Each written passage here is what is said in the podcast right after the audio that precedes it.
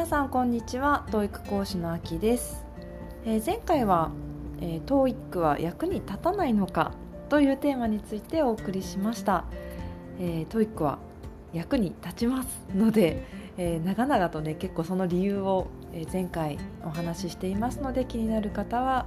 え前回の放送をぜひお聞きください、え今日はですねえー、勉強したのに TOEIC のスコアが下がる理由について考えてみようと思います、うん、よくありますよね。なぜか勉強しているのに、えー、スコアが下がってしまう。でもあの一言ここで最初に言っておきたいのは勉強していれば確実に英語の実力はついています。ただじゃあなんでスコアが下がるのかっていうと、まあ、その実力がうまくテストに反映できていないからこそスコアが下がるわけですね。筋トレだってそうじゃないですか。筋トレ毎日して筋力下がるわけ絶対ないのでついているんですよね。ただ目には見えないっていうことありますよね。結果がすぐに目に見えないので筋トレとかもなんかこう続けていて意味あるのかなみたいな気分になってしまいますけれどもそれと一緒だと思います。英語の実力は上がってるんだけどもスコアに反映できないとか、え実感としてあまりないっていうことはあるんじゃないかなと。で今日はそのスコアにどうして反映されないのかっていう部分を考えていきたいと思います。理由はですね6つ、えちょっと挙げてみました。多いですね6つ。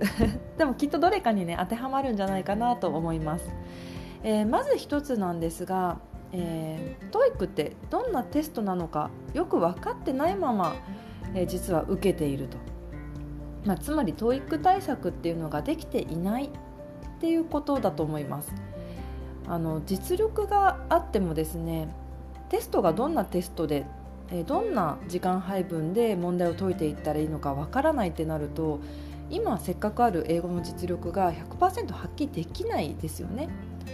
あの例えばリーディングなんていうのは75分で100問解かなきゃいけないので時間配分を考えずにゆっくりやっていくと絶対最後まで解けないです。で最後まで解けないっていうことはもうその時点で実力が発揮できていないですよね。例えば10問余ってしまったら10問解けさえすれば点数が稼げるのに解いていないってことはその実力出し切ってないわけです。ですのでやっぱりですねテストなので傾向がありますよね。どんな問題が出て、えー、どんな時間配分でやっていくのがベストなのかっていうのをしっかりですね、まあ、対策を立てながら受けるっていうのは大事なんですよね。はい、ですのでまず1つ目としては TOEIC のことをよく知りましょうと。そして、まあ、時間内にね全部終わるっていうのを目標にしましょうっていうことです。あのよくあるのがいやなかなか600点いかないんですっっていう子が話を聞くとですね全然時間を意識してリーディングに取り組んでなかったんですねじゃあとりあえず今よりもえー、10問多く最後、えー、解き切ろうよって話をして10問とりあえず多く解くことを目的にしたらそれだけでスコアが上がったっていう事例が何件もあるんですね。単純に力を発揮できていない状況だったので、まあ、スコアが伸びてなかったでも情報処理を早くしてですね解く力を早くしてそして10問プラスして解けたらスコアが上がったとそういうケースは結構ありますよ。はい、そして2つ目、えー、全く逆のことなんですけれども TOEIC 対策にね振り回されてる人も逆にいるんじゃないかなと。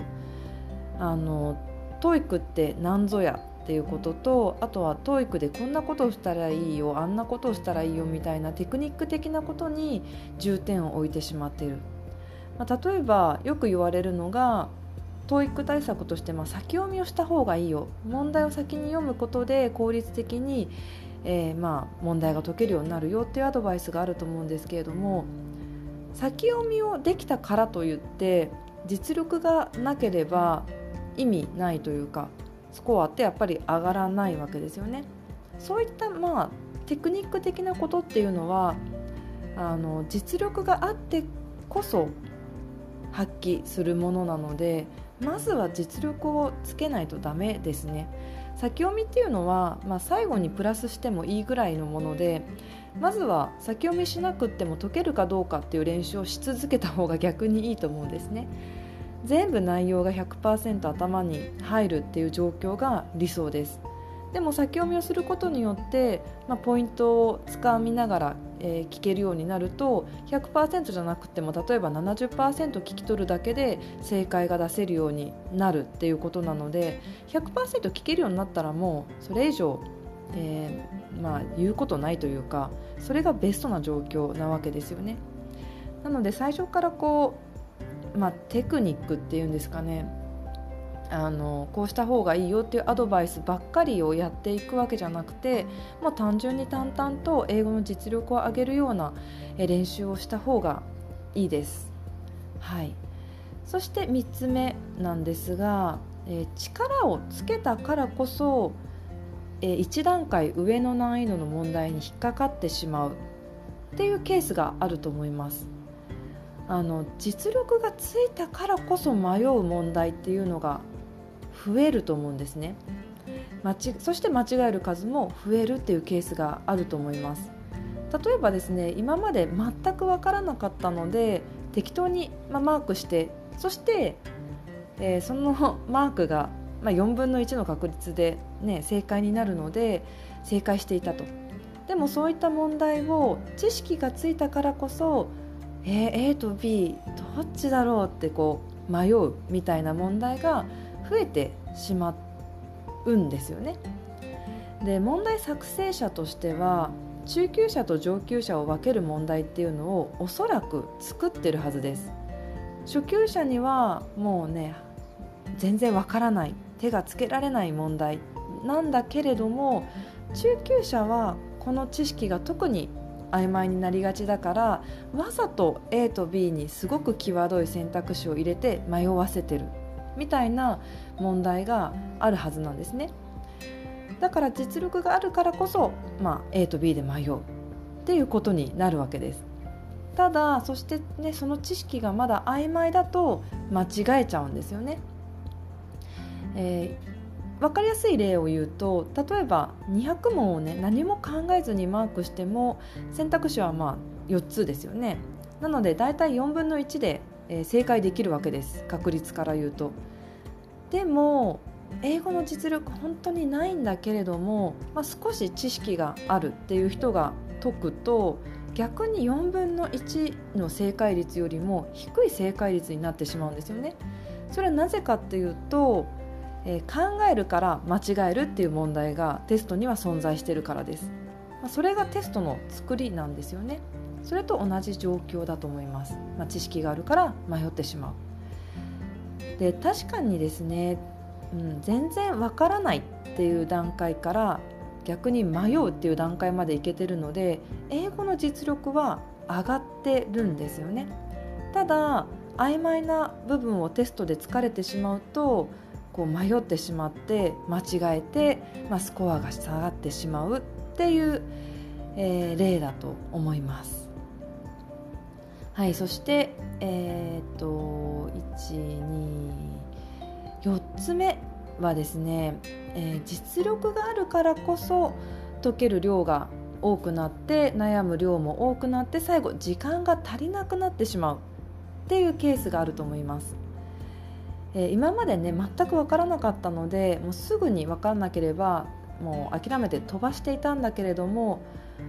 ある程度実力が伴うと、まあ、読んだらわかるのでそこで思わぬ時間を食ってしまって以前よりも、えー、解ける問題が、まあ、トライできる問題が少なくなっているっていう状況はあると思います。あのね、時間をかけても結局解けない問題って 解けないんですけれども少しね分かると粘りたくなるんですよね。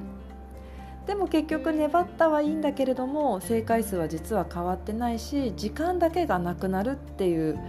ことになってしまいがちです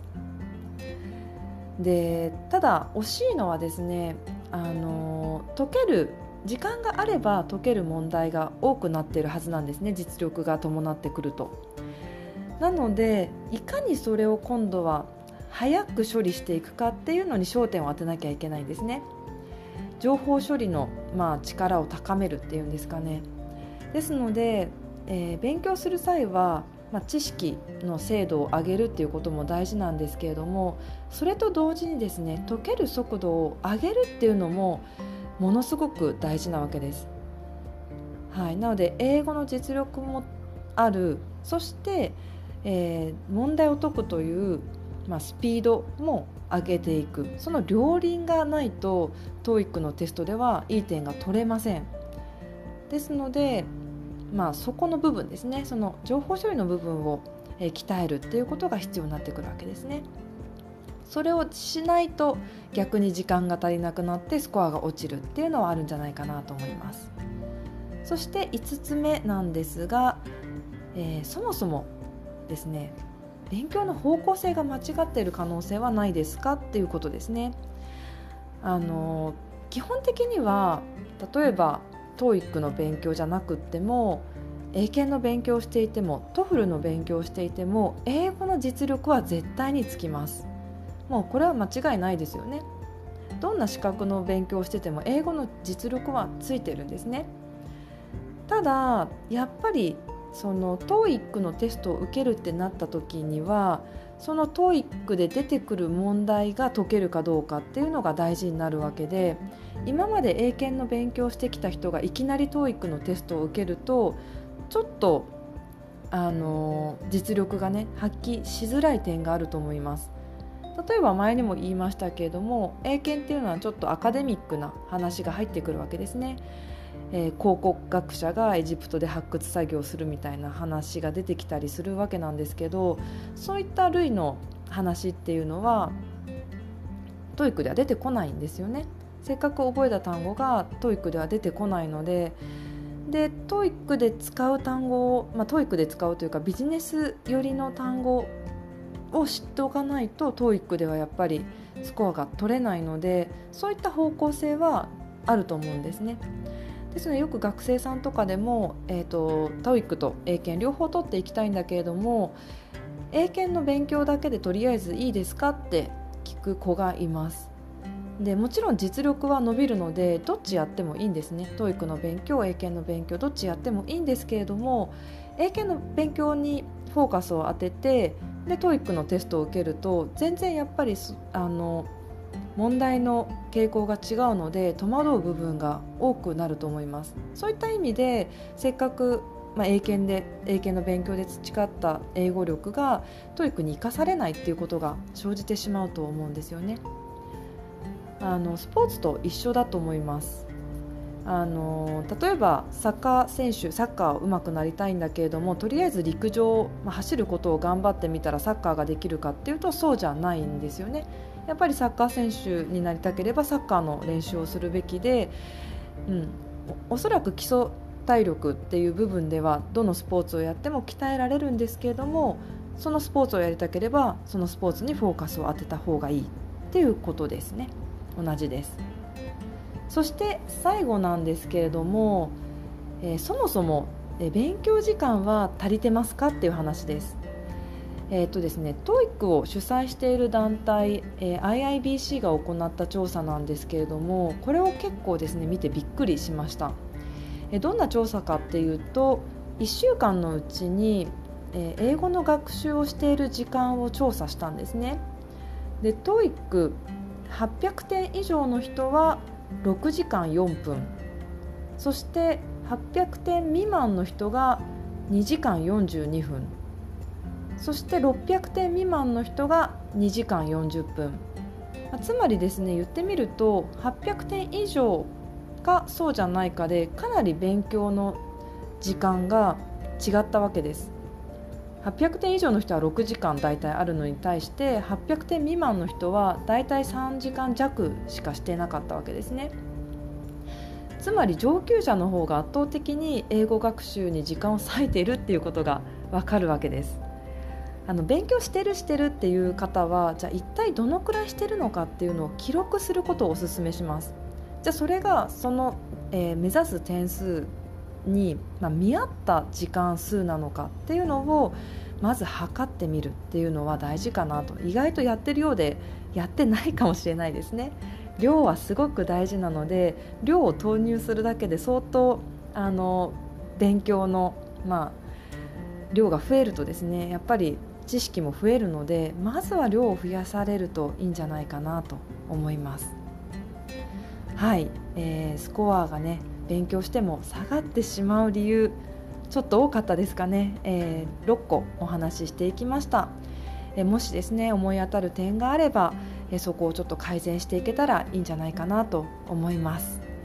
え今日も、え長々となりましたけれども最後までお聴きいただき本当にありがとうございました。